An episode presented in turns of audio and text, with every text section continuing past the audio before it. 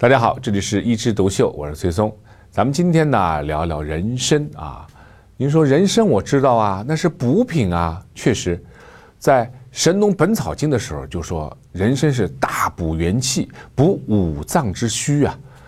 啊，我们把人参啊、灵芝啊、阿胶啊变成中华的三宝，它确实是补品，而且补品里的上品。那什么叫元气呢？元气啊。它是所有气的根本啊！我们经常说，气虚的人神疲乏力、少气懒言啊，没什么精神。他仅仅是没精神。但是我们经常要形容一个人说：“哎呦，这个人现在虚的一塌糊涂，车祸啊，又加这个啊手术，说元气大伤，或者这个人得了肿瘤，说现在已经是元气衰竭啊。所以元气如果伤的话，一个人呢，很有可能生命都有危险。”我记得二零零三年，我曾经处置过这么一个病人。这个病人从急诊来的时候呢，一拉心电图，急性广泛前壁心肌梗死，那是一个非常危重的病人啊，赶紧拉到手术室啊，我们马上要做急诊的这个腔内成形术，就是我们说装支架啊。但是，一边做手术，这个病人自己已经开始不行了啊，浑身大汗淋漓，喘促，然后血压往下掉。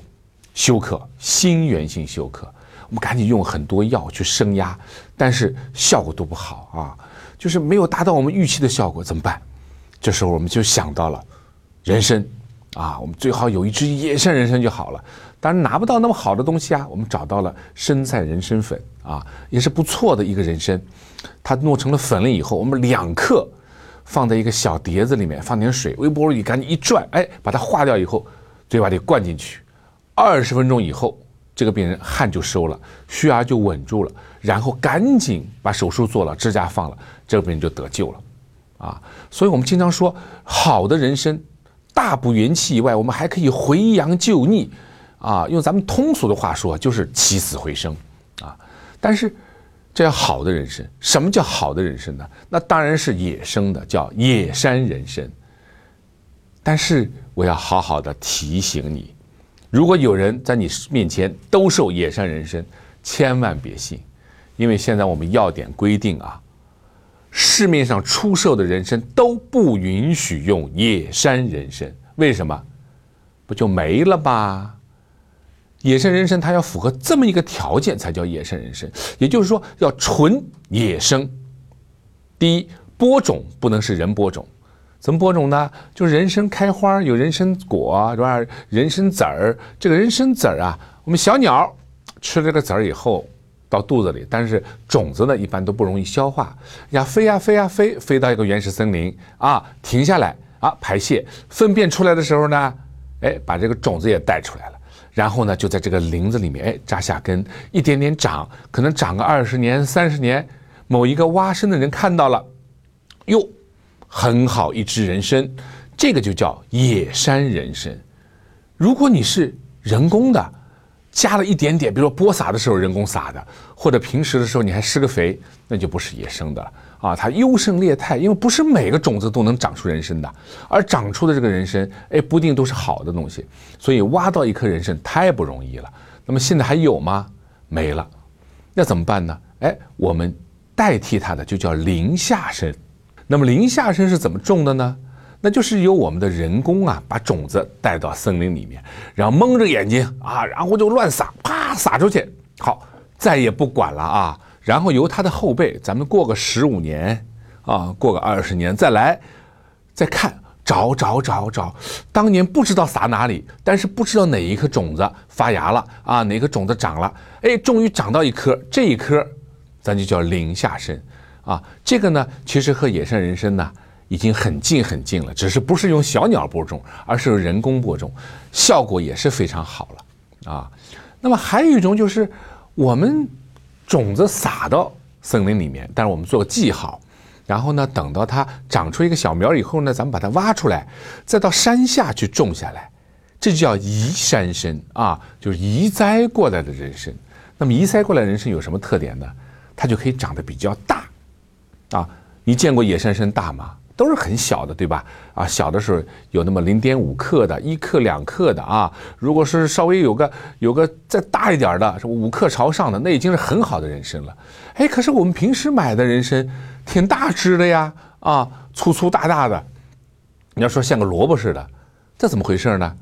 这个区别啊，就是在栽种的时候有没有移栽过。您平时买菜吗？如果买菜的时候，我想问一下，你知道鸡毛菜和我们平时吃的青菜的区别吗？哎，一个小小的，一个呢已经大的，它的区别也是一样。如果直接用种子种出来，那就是鸡毛菜。咱把它移栽一次，大棚里再种出来就是青菜。要移栽以后呢，它就可以育种，就可以育大一点儿。而我们移栽过的人参呢，就比较根系比较大，叫移山参啊，其实就是有关。真正的野山人参没有了，但是跟它相关的呢，我们就有什么林下参、移山参。那我们平时市面上买的是什么呢？就是普通的，我们用人参的种子人工栽种出来的这些参。这些参呢，一般来说，啊，经过一次移栽，再过个四年到六年。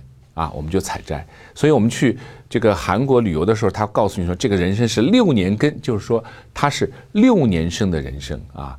六年生呢，我们说可以药用了啊。再早一点呢，我就这个功效呢就稍微差一点。那么直接把它挖出来晒干的，就叫生晒参啊。这就是什么呢？就我们普通叫白参，它的力气呢不如野生人参，但是它也是可以什么，也是可以补气啊，补虚。在我们心脏病啊，在胃肠道啊，在消化或者是在神经科都可以应用啊。那么人参怎么吃呢？我们说一天五到十克啊，特别是冬天，咱们什么炖参汤也好，泡参茶也好啊，服参片也好，都可以。那么它是什么？性比较平的。那如果说我把它煮完以后再晒干，哎，人参就变成红颜色了嘛，那就是红参。红参呢，就是温热的。啊，比如说你是冬天特别特别怕冷啊，我们中医说阳虚非常厉害，或者说心脏病很重啊，经常是喘促啊、心力衰竭啊、脚肿的人，哎，我们可以吃红参。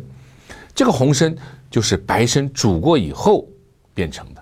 那我们刚才说参晒人参是补气的，红参呢就可以有温阳的作用。但是有些人吃了人参，他觉得力量还不够，但吃红参呢又是太厉害。那我们可以服用朝鲜的人参，朝鲜人参有两种啊，一种是白参，一种是红参。这个红参呢，跟我们现在的红参一样，但它的白参，比如说韩国有太极参，它这个参呢，你把它掰开以后，发现它的芯儿啊是有点偏红，外面皮儿还是薄的。它什么呢？它在水里烫过一趟，它没有蒸煮过，没有变成完全的红参，但它烫过一趟以后呢，它的药性呢？哎，也有稍微有点温热，那个力气呢就更大一点，所以要根据人的不同的体质，选用不同的人参，才会达到更好的效果。那么谁是不能吃的呢？那第一，你不虚就不需要吃啊！没有说啊，我根本就不虚，我还挺实的。什么叫挺实的？火大啊！一会儿呢口臭啊，然后眼屎比较多，整天发脾气，然后啊肚子也大啊，脑满肠肥啊，三高，哎，大便闭结，这种人咱不吃也罢啊。如果吃的话呢，反而是火上浇油。人家说人参和什么不能一块用啊？书上记载是和藜芦，也就是这两个药在一起啊，会产生副作用。但是我们老百姓经常说是萝卜呀，萝卜呀是破气的。我们呢有一味药叫来福子，就是萝卜籽。如果你吃了人参啊，如果你吃了很多补气的药，你根本就没法吸收，肚子胀得一塌糊涂，怎么办？咱们用点萝卜籽一吃啊，屁一放，就把它泻掉了。所以说，人参和萝卜一块用。最多是减轻药效，但是不会出现毒副作用，哎，所以我们说萝卜啊和人参到底能不能一块吃啊？我一般来说熟的没问题，生萝卜或者萝卜籽儿呢会减低它的药效。那你今天买了很贵的人参，再和萝卜一块吃，那有点不划算啊。但是不会出现副作用。那好，那今天呢咱们就聊了人参啊，咱们下次再聊聊其他的参。